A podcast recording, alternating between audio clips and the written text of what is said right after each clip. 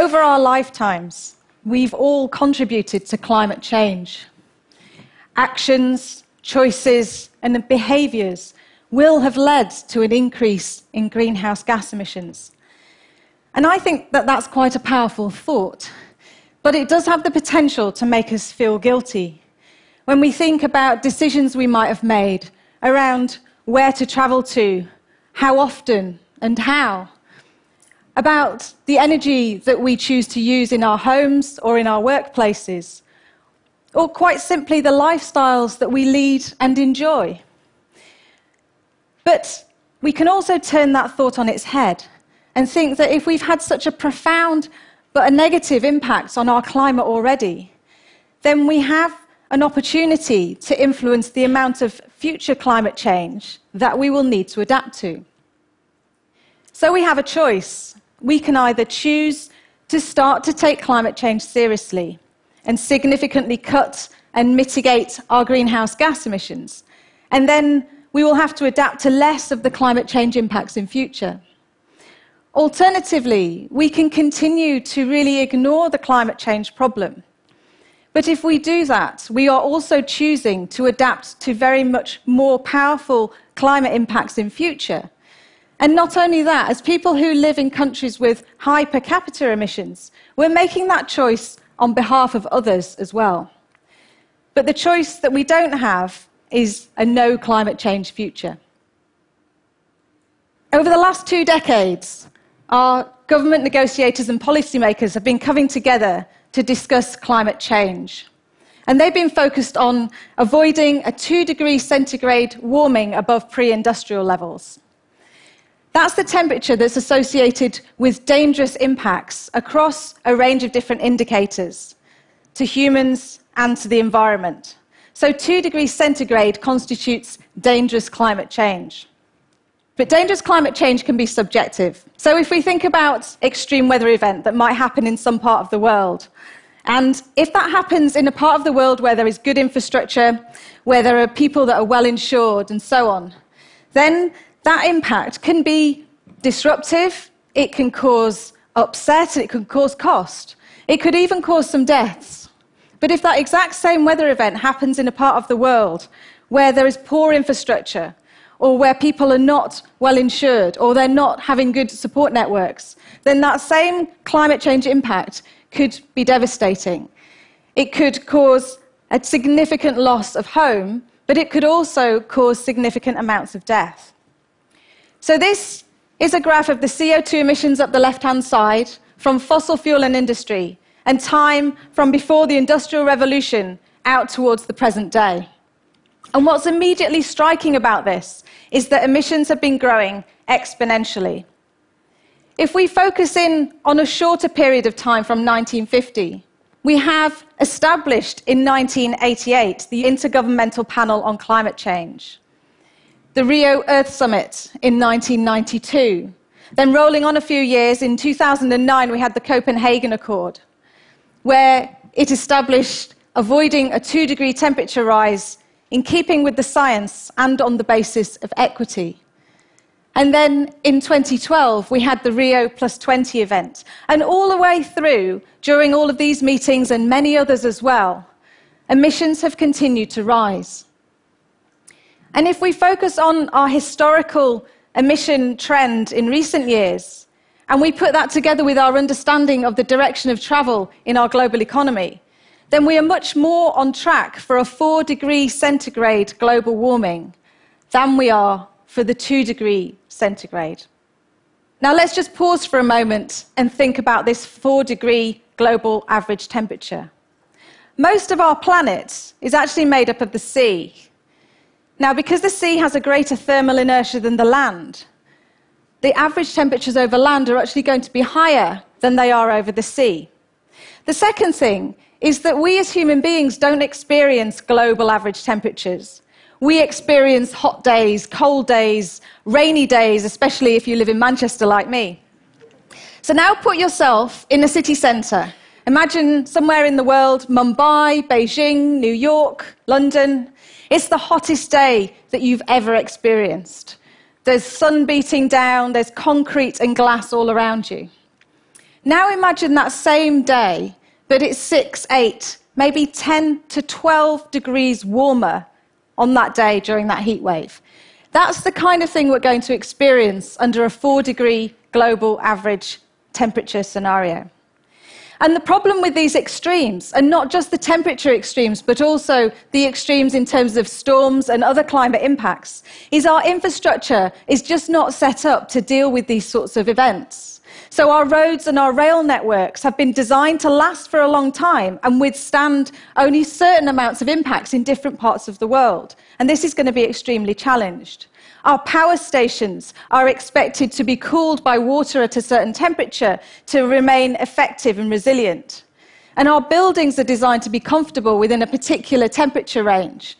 And this is all going to be significantly challenged under a four degree type scenario. Our infrastructure has not been designed to cope with this. So, if we go back also thinking about four degrees, it's not just the direct impacts, but also some indirect impacts. So if we take food security, for example, maize and wheat yields in some parts of the world are expected to be up to 40% lower under a four degree scenario.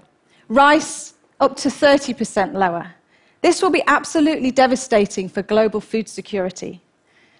So, all in all, the kinds of impacts anticipated under this four degrees centigrade scenario are going to be incompatible with global organized living. So, back to our trajectories and our graphs of four degrees and two degrees. Is it reasonable still to focus on the two degree path? Well, there are quite a lot of my colleagues and other scientists who would say that it's now too late to avoid a two degree of warming. But I would just like to draw on my own research on energy systems, on food systems, aviation, and also shipping, just to say that I think there is still a small fighting chance of avoiding this two degree dangerous climate change. But we really need to get to grips with the numbers to work out how to do it. So if you focus in on this trajectory and these graphs, the yellow circle there highlights that the departure from the red four degree pathway to the two degree green pathway is immediate. And that's because of cumulative emissions or the carbon budget. So, in other words, because of the lights and the projectors that are on in this room right now, the CO2 that is going into our atmosphere as a result of that electricity consumption lasts a very long time. It will be, some of it will be in our atmosphere for a century, maybe much longer. It will accumulate, and greenhouse gases tend to be cumulative. And that tells us something about these trajectories, because first of all, it tells us that it's the area under these curves that matter, not where we reach at a particular date in future. And that's important because it doesn't matter if we come up with some amazing whiz bang technology to sort out our energy problem on the last day of 2049, just in the nick of time to sort things out. Because in the meantime, emissions will have accumulated. So if we continue on this red 4 degree centigrade scenario pathway, the longer we continue on it, that will be, need to be made up for in later years to keep the same carbon budget, to keep the same area under the curve, which means that that trajectory, the red one there, becomes steeper. So, in other words, if we don't reduce emissions in the short to medium term, then we'll have to make more significant year on year emission reductions. We also know that we have to decarbonize our energy system. But if we don't start to cut emissions in the short to medium term, then we will have to do that even sooner. So this poses really big challenges for us. The other thing it does is it tells us something about energy policy. So, if you live in a part of the world where per capita emissions are already high, it points us towards reducing energy demand. And that's because, with all the will in the world, the large scale engineering infrastructure that we need to roll out rapidly to decarbonize the supply side of our energy system is just simply not going to happen in time. So it doesn't matter whether we choose nuclear power or carbon capture and storage, upscale our biofuel production, or go for a much bigger rollout of wind turbines and wave turbines, all of that will take time. So, because it's the area under the curve that matters, we need to focus on energy efficiency, but also on energy conservation. In other words, using less energy. And if we do that, that also means that as we continue to roll out the supply side technology, we will have less of a job to do if we've actually managed to reduce our energy consumption, because we will then need less infrastructure on the, on the supply side. Another issue that we really need to grapple with is the issue of well being and equity. There are many parts of the world where the standard of living needs to rise.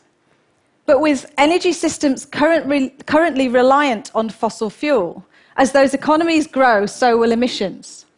And now, if we're all constrained by the same amount of carbon budget, that means that if some parts of the world's emissions are needing to rise, then other parts of the world's emissions need to reduce. So that poses very significant challenges for wealthy nations. Because according to our research, if you're in a country where per capita emissions are really high, so North America, in Europe, in Australia, emission reductions of the order of 10% per year and starting immediately will be required for a good chance of avoiding the two degree target. Let me just put that into context. The economist Nicholas Stern said that emission reductions of more than 1% per year had only ever been associated with economic recession or upheaval. So, this poses huge challenges for the issue of economic growth.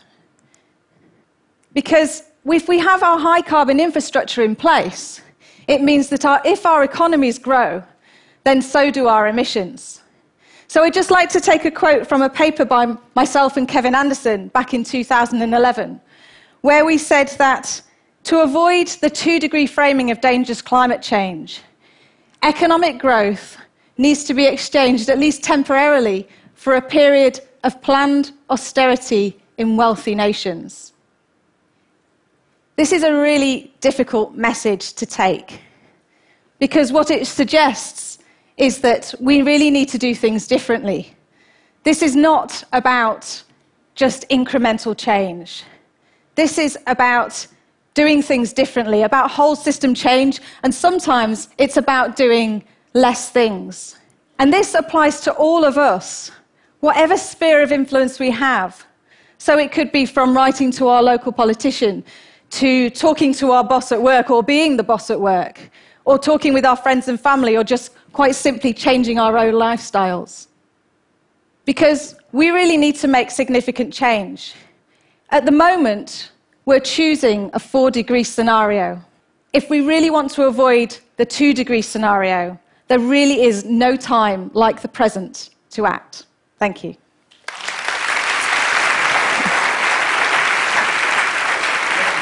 Thank you. Alice, basically what you're saying, the talk is unless wealthy nations start cutting 10% per year the emissions now, this year, not in 2020 yeah. or 25, we are going to go straight to the 4 plus degrees scenario. I'm wondering what's your take on the cut by 70% for 2070? Yeah, I mean, it's just nowhere near enough to avoid two degrees. I mean, one of the things that often, um, when there are these modelling studies that look at what we need to do, is they tend to hugely overestimate how quickly other countries in the world can start to reduce emissions. So um, they make kind of heroic assumptions about that. And the more we do that, because it's the cumulative emissions that matter, it's this short term stuff that really matters. So it does make a huge difference. If a big country like China, for example, continues to grow even just for a few extra years, that will make a big difference to when we need to decarbonize. So I don't think we can even say when it will be, because it all depends on what we have to do in the short term. But I think we've just got huge scope, and we, we just don't pull those levers that you know, allow us to, to reduce the energy demand, which is a Alice, shame. Thank you for coming to TED and sharing Thank this. You. Thank you.